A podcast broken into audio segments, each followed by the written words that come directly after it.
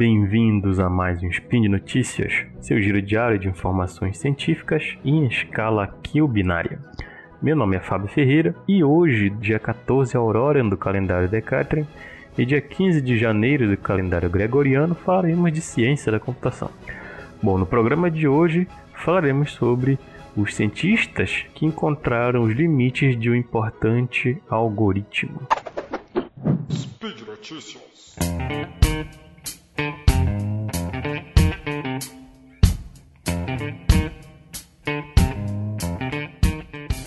Essa publicação foi feita no Quanta Magazine em agosto, né?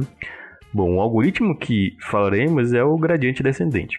Muitos aspectos da pesquisa em computação aplicada moderna dependem desse algoritmo, né? e ele é geralmente usado para encontrar os valores máximos e mínimos de uma função matemática, sendo esse processo conhecido como otimização de função.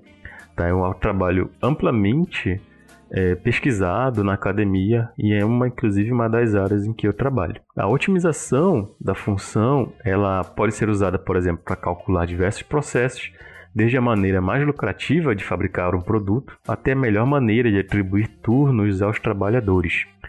Só que o problema é que, mesmo esse algoritmo sendo tão usado, os pesquisadores nunca compreenderam completamente quais são as situações em que ele tem mais problemas. Tá? Mas isso era até agosto, que é a data da publicação do artigo que eu estou mencionando aqui. E esse artigo estabelece que o gradiente descendente, no fundo, ele aborda um problema computacional fundamentalmente difícil.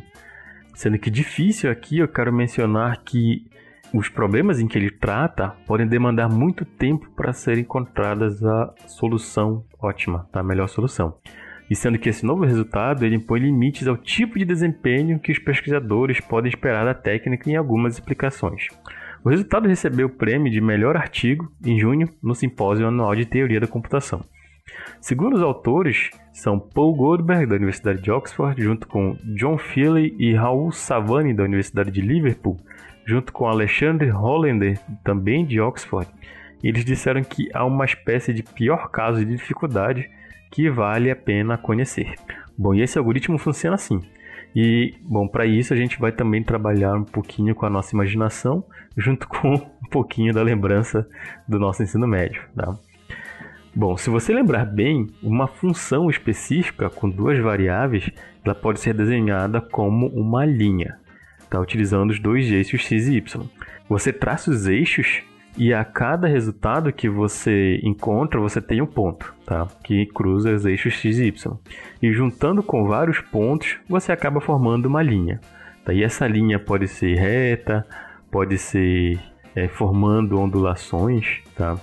Mas agora, se você tiver uma função em três eixos, você teria um ambiente em três dimensões, né? em 3D, onde juntando várias linhas, você tem algo como uma paisagem com várias elevações. Tá? Essas elevações podem ter um ponto mais alto, um ponto mais baixo, tá? como, como se fossem morros e uma paisagem. Bom, a partir daqui a gente pode imaginar então uma função como uma paisagem, onde a elevação do terreno é igual ao valor que a gente encontra nessa função. Tá? Então, dependendo do valor, se ele for muito alto, a gente vai estar no ponto mais alto, né, da paisagem. Se o valor for mais baixo, a gente vai estar no valor mais baixo da paisagem, tá? Isso seria o custo, tá? Dependendo do que a gente quiser. Uh, se você tem uma função que a gente quiser maximizar, a posição mais elevada é onde a gente quiser, é onde a gente quer chegar. Se a gente quiser minimizar, então a gente quer alcançar, né, nosso objetivo seria a posição mais baixa dessa paisagem, tá? Agora o gradiente descendente ele procura o mínimo local dessa função. Ou seja, ele procura pela direção da subida, né? Ou seja, ele vai dire... ele se posiciona na posição mais alta, mais íngreme, em um determinado local e em seguida ele procura uma forma de descida, tá? Para longe daquele local de origem. Então ele vai descendo para os pontos mais baixos, tá? Ele parte do ponto alto e vai descendo de forma gradiente, né, para os pontos mais baixos, tá? Procurando os pontos mais baixos tá? A inclinação dessa paisagem é chamada gradiente e daí vem esse nome gradiente descendente. Tá? O gradiente descendente é uma ferramenta essencial da pesquisa em, em, computação aplicada moderna, mas também existem muitos problemas comuns para os quais ele não funciona muito bem. Mas antes dessa pesquisa, não havia uma boa compreensão do que exatamente faz com que ele tenha essa dificuldade e quando também ela ocorre. O que ajudou a responder essas questões foram as pesquisas realizadas na área da teoria da complexidade computacional, sendo que essa área é o estudo dos recursos, muito estudada pelos, por, termo de, por meio do tempo necessário de computação para um determinado algoritmo, que são utilizados para resolver ou verificar a solução para diferentes problemas da computação. Tá? Eles, pesquisadores eles classificam os problemas em classes de, de diferentes e todos os problemas que, tem, que são pertencentes à mesma classe, elas compartilham de características comuns, fundamentais. Ou seja, se a gente tem dois problemas que pertencem à mesma classe, então eles vão ter as algumas características parecidas. Tá? Um exemplo aqui é, que é relevante até mesmo para essa publicação é imagine uma cidade onde há mais pessoas do que casas e você que recebe uma lista telefônica com os nomes e endereços de todas as pessoas na cidade e sim agora você tem que encontrar duas pessoas que moram nessa mesma casa. Tá? A gente sabe que a gente vai conseguir encontrar uma solução, né, uma resposta, porque, como eu falei anteriormente, há mais pessoas do que casas, então é, a gente sabe que provavelmente né, duas pessoas estão morando na mesma casa. Pelo menos duas pessoas estão morando na mesma casa. Só que isso pode demorar um pouco, tá? E especialmente se a gente não souber o sobrenome dessas pessoas. Tá? Então a gente sabe que vai conseguir encontrar uma solução, mas pode demandar um pouquinho, demorar um pouquinho, tá? E essa questão, ela pertence à classe de complexidade chamada de TFNP, que é a abreviação de função total polinomial não determinística que é a coleção de todos os problemas computacionais que têm soluções garantidas e cujas soluções podem ser verificadas quanto à exatidão de forma rápida. E por rápido, o que eu quero dizer é que para problemas grandes, o tempo de computação não se torna quase infinito. Tá? Então, quanto maior o problema, é, eu não, ele não vai tender a infinito. Tá? O tempo de processamento não vai tender ao infinito. Tá? É, Bom, uh, os pesquisadores se concentraram na interseção de dois subconjuntos de problemas do TFNP. O primeiro deles é denominado PLS, que é pesquisa local polinomial, que é a coleção de problemas que envolve encontrar o valor mínimo ou máximo de uma função em uma determinada região, tá? lembrando da nossa paisagem anteriormente, tá? sendo que esses problemas ele envolve procurar em uma região somente daquela paisagem.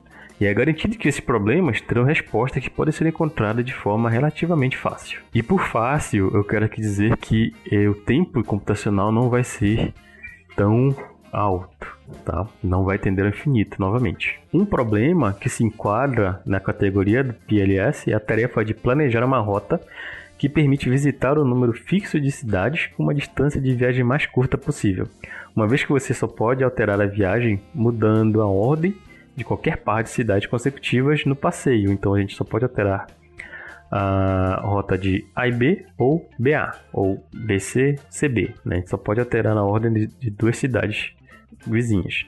Então é fácil calcular o comprimento de qualquer rota proposta e com limite nas maneiras de ajustar o itinerário, né, que é somente alterando essa ordem de duas cidades, então é fácil ver quais mudanças vão encurtar a viagem. Tá? A gente certamente vai encontrar uma rota que não pode melhorar com uma mudança aceitável, uma mudança viável.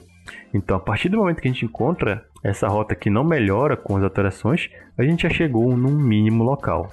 Ou seja, naquela região a gente não vai ter mais melhoria, a gente não vai ter como descer mais para um ponto mais baixo. O segundo subconjunto é chamado de PPAD, que é argumento de paridade polinomial em gráficos direcionados. Né? E esses problemas têm soluções que emergem de um processo um pouco mais complicado, que é chamada de teoria do ponto fixo de Brouwer. Que nesse teorema, para certos tipos de função contínua, é garantido que haja um ponto em que a função fique inalterada. E isso é chamado de ponto fixo. E isso é verdade em alguns aspectos da vida diária. Por exemplo, se a gente mexer um copo d'água, o teorema garante que deve haver absolutamente uma partícula de água que vai terminar no mesmo lugar de onde começou. Então, o ponto dessa partícula, o ponto fixo dessa partícula não vai ser alterado. Né? A própria interseção de classes PLS PPAD forma uma outra classe de problemas, forma uma classe de problemas. E eles contêm muitos problemas que são relevantes para os pesquisadores da complexidade. No entanto, é, os pesquisadores não conseguiram encontrar um problema que é natural, né, que fosse complexo para essa interseção. Sendo que esse artigo, antes desse artigo, o único problema conhecido pertencente a essa interseção foi feito de forma artificial, que ele é chamado de ambas as soluções, em que ele juntou um problema completo do PLS e um problema do PPAD e formando algo que um pesquisador dificilmente encontraria fora desse contexto. Tá? Só que agora, nesse novo artigo, os pesquisadores provaram que o gradiente descendente é tão difícil quanto qualquer solução nessa classe, tornando o próprio gradiente descendente pertencente a essa interseção. Tá? E, uh, só que nada disso significa que o gradiente descendente será mais difícil a partir de agora. Na verdade, ele é tão rápido e eficaz como sempre foi para a maioria dos usos. E como Goldberg disse, há um estereótipo ligeiramente humorístico sobre a complexidade computacional que diz que o que muitas vezes acabamos fazendo é pegar um problema que é resolvido na prática e provar que é realmente muito difícil. Né? E é uma, a, a área da, te, da teoria da complexidade computacional é uma área muito interessante em que a gente quer provar o quão difícil seria um, um determinado algoritmo, um determinado problema, né? Mas o resultado significa que os pesquisadores da computação aplicada não devem esperar que o gradiente descendente forneça soluções precisas para alguns problemas, onde a precisão é importante. Tá? Sendo que essa questão da precisão é preocupante, é uma preocupação central da complexidade computacional. E existe uma ligação fundamental entre a precisão e a velocidade em muitas questões que para um algoritmo seja considerado eficiente, a gente deve ser capaz de aumentar a precisão de uma solução sem pagar um preço alto no tempo que leva para encontrar essa solução.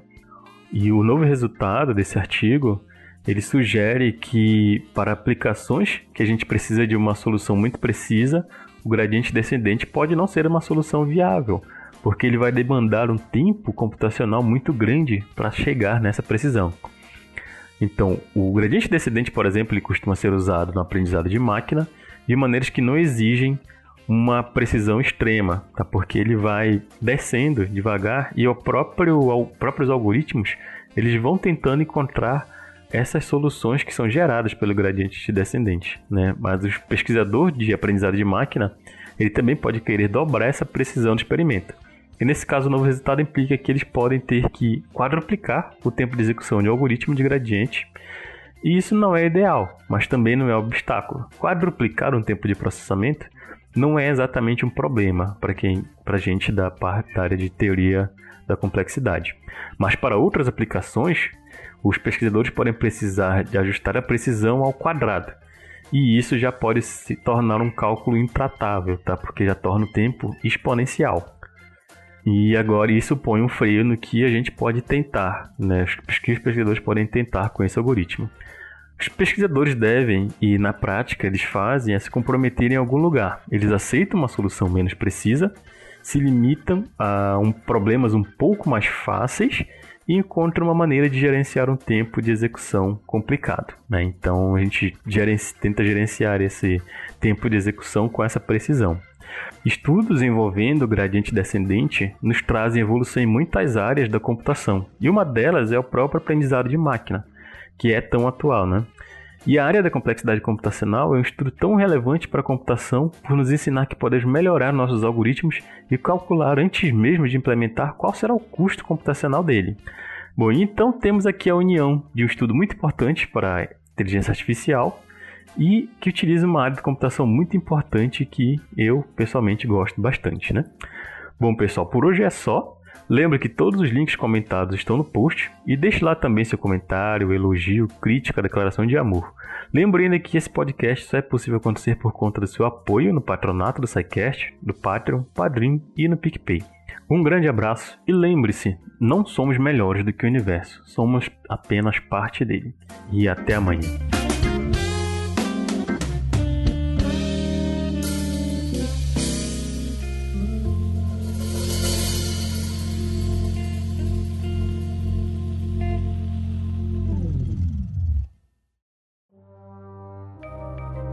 Este programa foi produzido por Mentes Deviantes.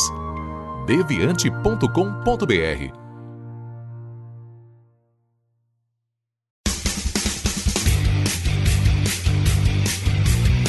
Cortes, edição de podcast.